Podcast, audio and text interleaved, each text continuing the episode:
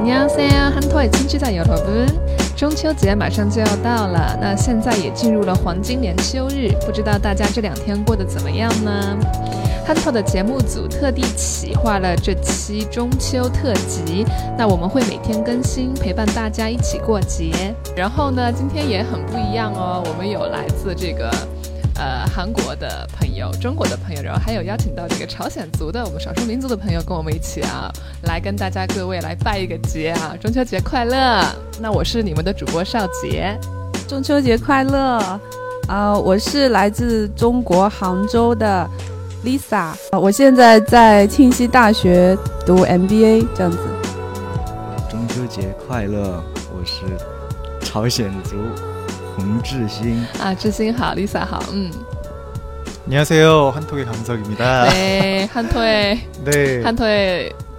안녕하세요한톡의강석입니다네한톡의네한톡의은서씨大家所熟知的这个老朋友，old friend 아 old friend 네추석잘보내고계시나요네행복한추석보내세요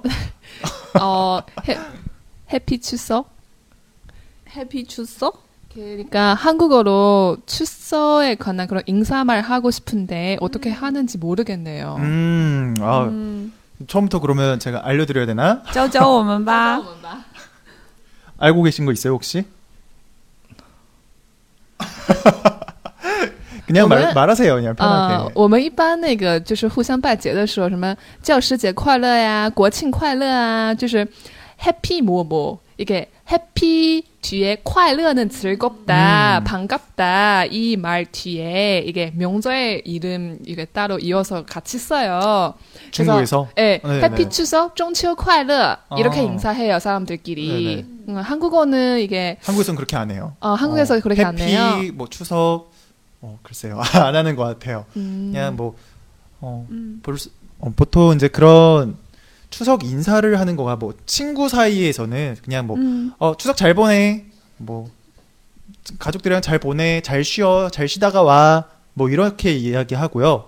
보통 음. 이제 잘 어, 어른 어른분들한테 말을 하거나 네. 좀 이제 뭐 사, 무적인 관계 어, 그러니까 뭐 회사 직원 이라든가 음. 뭐 서로 이런 관계일 때는 어, 행복한 추석 보내세요. 행복 어, 뭐예요? 행복한. 행복한. 어, 해피. 행복하다. 어, 행복하다. 행복한. 어, 행복한. 행복한. 추석. 추석. 보내세요. 보내세요. 음. 음 행복한 추석 보내세요. 음. 행복한 추석 보내세요. 아, 네. 굉장히 행복한 추석 보내세요 말고도 굉장히 많이 하는데 아, 일단 예. 이게 대표적인 거고요. 음, 음. 그냥 친구끼리는 추석 잘 보내 어, 추석 이런 잘 식으로 보내. 뭐 행복하다 어. 뭐 이런 말도 없이 아, 그냥, 뭐 그냥 뭐 친구 사이인데 뭐 음, 잘 쉬어 어, 잘 쉬어 잘 놀아 잘 놀아 놀아 아. 음 그렇게 이야기하죠. 어. 음. 뭐 중국에서도 그러지 않나요? 뭐 편한 사이에 잘잘 어, 잘 놀아 잘 쉬어 啊，也有，呃，朋友间会说，哎，中秋节去哪玩了？中秋节 过得还可以吗？这样。 어떻게 지냈어? 뭐 음. 어디로 놀러 갔니? 막 그쵸, 이런 그쵸. 식으로 하는 거고요. 음, 행복한 추석 보내세요. 음. 한국에서는 그렇게 많이 말해요. 嗯，那我们如果有遇见韩国朋友或者是跟我们的这个呃在韩国的这一些朋友们，我们聊天的时候发卡托啊、发微信的时候，也可以跟他们发一个啊， 행복한 추석 보내세요. 这样子，嗯。 那小坤是杭州嘛，我们是老乡嘛。 그 저랑 혁군 씨 같은 네. 지역 출신이에요. 어, 같은 지역 출신 항저우 네. 둘 다. 对，都是杭州的。嗯，小坤呢，我们跟他们说一说，因为这个朝鲜族，然后韩国这个不太了解我们南方那边过节的习俗啊。我们跟他们说说咱们是 短暂介绍一下咱们的这个中国中秋节的一些由来啊，这样子，嗯，对对对，好呀，呃，其实中秋一词呢，啊，最早的时候在那个《周礼》一书中就有了，那么然后到魏晋的时候呢，嗯，有这样子的记载，啊，御尚书郑牛淆，中秋西雨左右，微服泛红这样子，那么到了唐代初年的时候呢。 中秋才成为固定的节日。嗯，이게 어, 중국에서 추수의 유래에 대해서 좀 잠깐 어, 예, 네네. 설명드리자면 이게 추석이라는 중추, 음, 중추라는 단어는 처음에는 주례, 쪼리, 주례라는 책에서 아, 처음 나왔어요. 맞아요. 그 후에는 이게 단나라 단나라 초에 이게 추석 중추절이라는 이게 명절로 음. 어 형성됐죠. 그래서 단나라 초에 중추절이라는 어. 이게 이름 명절 이름 나왔어요. 음. 嗯嗯，那么嗯，中秋节盛行始于宋朝，宋朝宋朝至明清时成为啊中国的主要节日之一，这样子的。那么现在的话呢，啊中秋节已经成为仅次于春节的第二大传统节日了。 아까 혈곤 씨가 이게 음. 어 추석 중추절은 이게 단나라 첫 첫에 이게 처음 나오고 그리고 한 명절로 이렇게 발전 어 해온 후에 이게 송나라 때 되게 발달하기 시작했어요. 아 그리고 명나라 청나라 때는 중국의 주요한 명절로 자리 잡혔고 그리고 이제는 이게 어, 중국에서 제일 큰 전통 명절 중에 두 번째로 어, 어. 이렇게 볼 수 있죠. 첫 번째는 제일 중요한 중국의 명절은 춘절, 우리 설날. 어. 어, 두 번째는中秋라. 어. 근데 물어보고 있는데요, 은석 씨. 그 추석은 제 친구한테 들었는데요. 추석 한국의 추석은 그 제일 큰 날이라고 그랬는데요. 그 설날보다 是说，是说这个설설날보다더 중요해요? 이렇게 들었어요.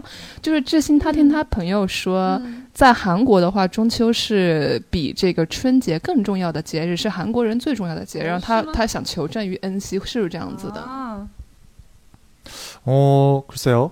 그렇게 중요한가? 중요하죠. 굉장히 중요하죠. 어. 어, 그럼 잠깐 한국의 그 추석이 왜 이게 인지 얘기를 해드리면 일단 똑같이 주례에서 시작되는 건 똑같아요. 啊哦就是他说那个韩国中秋的由来啊，跟咱们中国一样，也是从这个《周礼》这个书开始有这个中秋这个字的。嗯 음.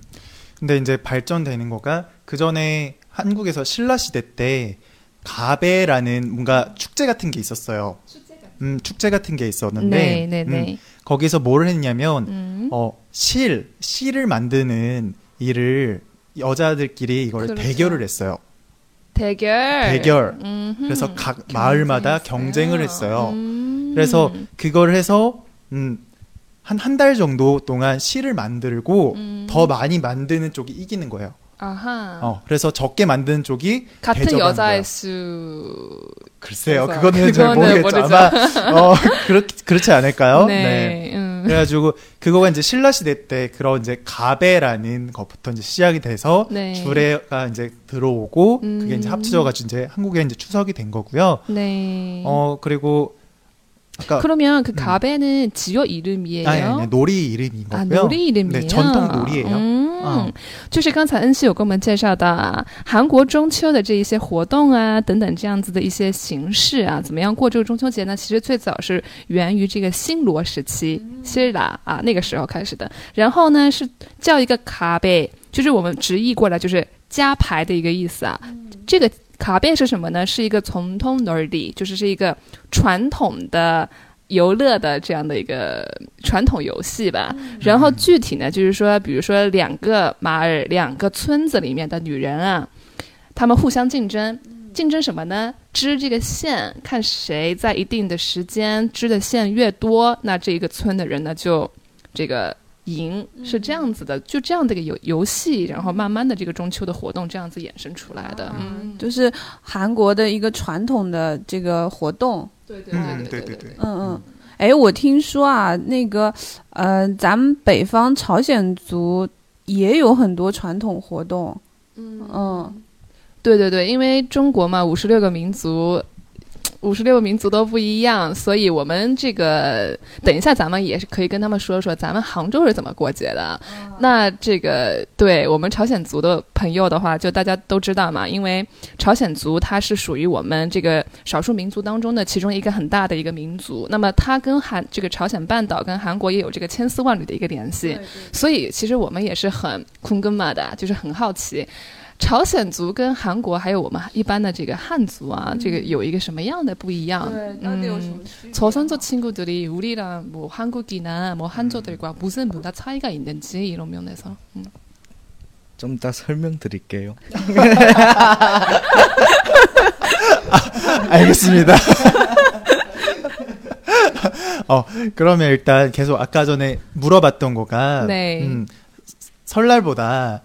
추석이 더 에이, 한국에서는 더, 더 중요한 중요하냐. 것 같다. 어. 왜 그러냐면 이제 그걸 이제 설명을 해드리려고 그러는데 네네네네. 그, 갑에서 그게 넘어갔는데 아, 예.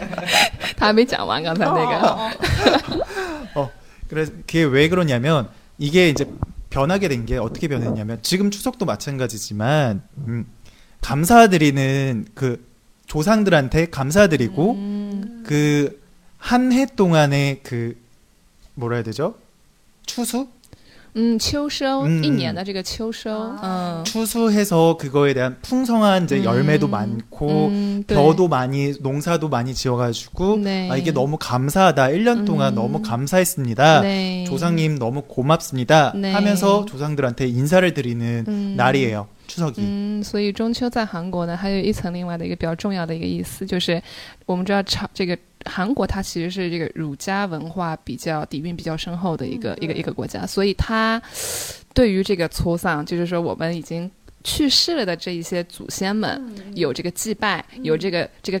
这个怀怀着这个感恩的心，有这样的一个有这样的一个情节在这个地方。那这个中秋呢，也是秋收的象征，这个秋收嘛，所以就是一年这个做了很多的农活，那有一个丰收的一个这样的一个有一个成果的这样的一个日子吧。然后在这个日子当中呢，向我们的祖先就是表达我们的感谢，고마움마 음, 드리 그렇죠. 는 거。 嗯 음, 그래서 이제 그 고마운 마음을 이제 제사 로 이제 차례라고 하죠 음, 그거를 이제 제사를 올리고 嗯 음, 그렇기 때문에 설날에는 인사를 드리는 거거든요. 조상님들한테 올한 해도 뭐 잘 부탁드립니다. 음. 올해 이제 한 살을 더 먹었네요. 아. 뭐 이런 개념으로 이- 이 올해에도 추석을 추석처럼 작년 추석처럼 네. 음, 풍성하게 음. 어, 수확을 많이 하고 그런 음. 거를 기원하 하- 기- 그런 거를 음. 부탁드립니다라는 의미에서 시작할 때 그때 하는 거고 설날 아하, 때는 아하. 추석 때는 그런 이제 성과 그런 네. 이제 결과들이 너무 감사합니다. 네. 라고 하면서 이제 추석을 이제 더 높게 嗯 하고 있는 거죠. 就主要因为他们还是有一个这个尊敬这个长辈的这个很根深蒂固的一个精神在这个地方，所以就是因为就是。 对于这个祖先们的表达这个谢意嘛，哈，就是说，哎呀，非常感谢，然后呢，今年一年就拜托拜托你们的一个保佑，这样子，所以这个秋秋收这个中秋对于韩国来说特别特别重要。嗯，对对对，嗯，其实这个意义跟啊、中秋在中国以前古时候的意义也，嗯，其实也差不多，我觉得。有没有？对，跟我们跟我们看到的一些资料，呃，显示的一些内容都是差不多，就是嗯、包括还有就是中国这边有祭拜月神这么一个习、习俗，对吧？ 중국에서도 이게 음, 제사 같은 거 있는데 이게 조상들한테 드리는 게 뿐만 아니라 월한테 월도 신으로 달로 이게 신으로 이게 모시는 거 음. 그런 어 전통 문화 그냥 이런 것도 있어요. 그런 거가 그러면 그 항저우 지방에서만 그런 네. 건가요? 아니면 중국 전역이 대부분 그런 건가요? 说是咱们中国其他地方也有这样子吗？就是祭拜月神这样的东西。是古代中国汉族的一个文化。 음, 이게 어 옛날에 고대 음. 그 한조의 한 문화예요. 음. 지금 이렇게 많이 하지 않아요. 不太，嗯，对对， 음, 现在现在不太那个. 음. 조선족에는 그 추석날에요. 네. 아침에 그 상을 차리고 아, 早上的선- 时候这个祭拜啊, 어, 선조한테 제사. 음, 조상들한테 제사 드리고 똑같아, 똑같아. 한국도. 똑같아요. 어. 완전. 성묘도 하고. 에? 성묘. 똑같아요, 똑같아요. 성묘는 아. 그 무덤을 아, 무덤에서 이제 사, 인사를 드리고 사무, 성묘, 성묘, 묘지, 묘지, 어, 성묘. 성묘. 성묘.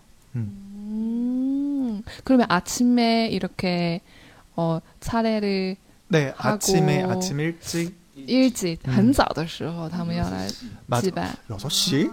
그렇게 우리 일찍해요? 우리 집안에는 어. 저희 아버지만 아침에 일찍 일어나서 이게 제사하는 거예요. 아이들은 안 해도 되지만 예.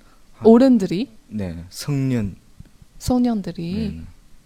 자식들 그 18세 지나고 네. 지- 근데 지금은 이렇게 안 해요. 음. 네. 하기 싫으면 안 해도 돼요. 한국에서는 그 보통 아침 일찍 준비를 하죠. 준비를 네. 이렇게 하고 한 네. 8시, 9시쯤에 해요. 음. 온 가족이 다 해요. 음. 어, 그 집안 식구들 다 네. 모여가지고 다 절을 하고 그렇게 하죠. 음. 조상님들한테. 韩国的话就是整一个家族的人都聚在一块儿，然后呢来祭祀这个祖先。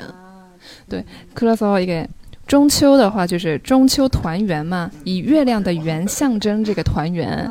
이게 어 달이 동글게 생기니까 음. 온 가족이 한 자리 한 자리에 모인다라는 뜻으로 추석 때는 중국에선 사람들이 다 가족들 다 와야 돼요. 어, 와서 같이 시사하고 어 같이 뭐 꼭밥 먹어야 돼요? 활동하고. 아, 对对。 에? 꼭 밥 먹어야 돼요? 같이?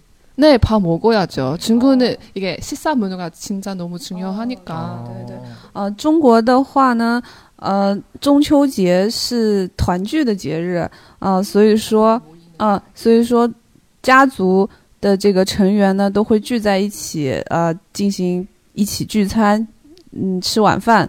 那么同时呢，也会赏月，对吧？是这样子。我就从小都这么过的。 네, 네, 네. 그래서 우리가 지금 이게 해외에 나가가지고 추석 같이 뭐 지내는 게는 너무 很想家 쓸쓸해요. 很想家，对，没有办法回去 중국에서는 团圆。 뭐 얼마 멀어도 올 수 있으면 꼭 와야 돼요. 嗯， 그때 对啊， 근데 잘 모르겠어요. 어, 한국도 원래 그랬거든요. 对， 근데 저는 어렸을 때부터 对， 안 갔어요. 우리 집에서는. 嗯，안 어, 갔어요. 안 가는 대신에 가족들끼리 그때 여행을 갔어요. 嗯，他他们家的话就是去旅游啊，嗯， 이제 요- 요즘 시대 때는 대부분 사람들이 뭐 일찍 하는 경우도 있고 아, 생략하고 하는 경우도 있고 嗯。 어. 집집마다 다른 것 같은데 중국에서도 그러지 않나요? 최근에는?